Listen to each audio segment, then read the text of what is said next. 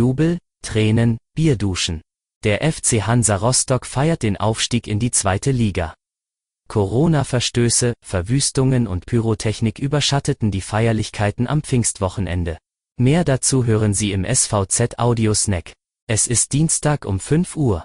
Ich wünsche Ihnen einen guten Start in die verkürzte Pfingstwoche. Und natürlich einen guten Morgen. Das erwartet Sie in der kommenden Woche. Ab heute darf der Einzelhandel in MV wieder öffnen. Aufgrund der niedrigen Inzidenz entfallen Corona-Tests und Kontaktnachverfolgung derzeit. Maskenpflicht gilt aber weiterhin. Auch die Schüler sollen nach den Pfingstferien wieder in die Schule zurückkehren. In den Kreisen und kreisfreien Städten, deren Inzidenz unter 50 liegt, sollen alle Klassen am Mittwoch damit starten. Bei gleicher Inzidenz soll auch Kinder- und Jugendsport wieder möglich sein. Weitere gute Nachrichten. Ab dem 1. Juni dürfen auch Fitnessstudios und viele andere Sportanlagen wieder öffnen.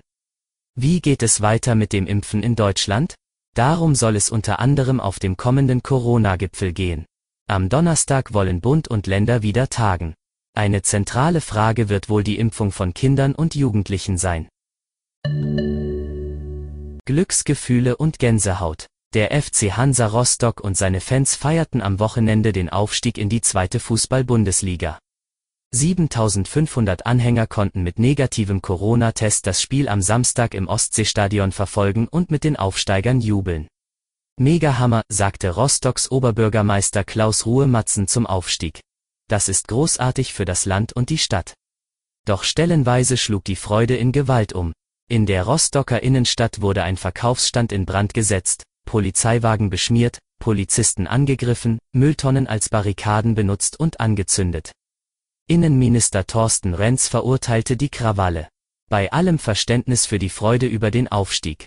Ein Teil der Fans hat leider wieder einmal gezeigt, dass es ihnen nicht um Fußball und den FC Hansa Rostock geht, sondern nur um Selbstinszenierung und das Ausleben von Gewalt, so der Minister.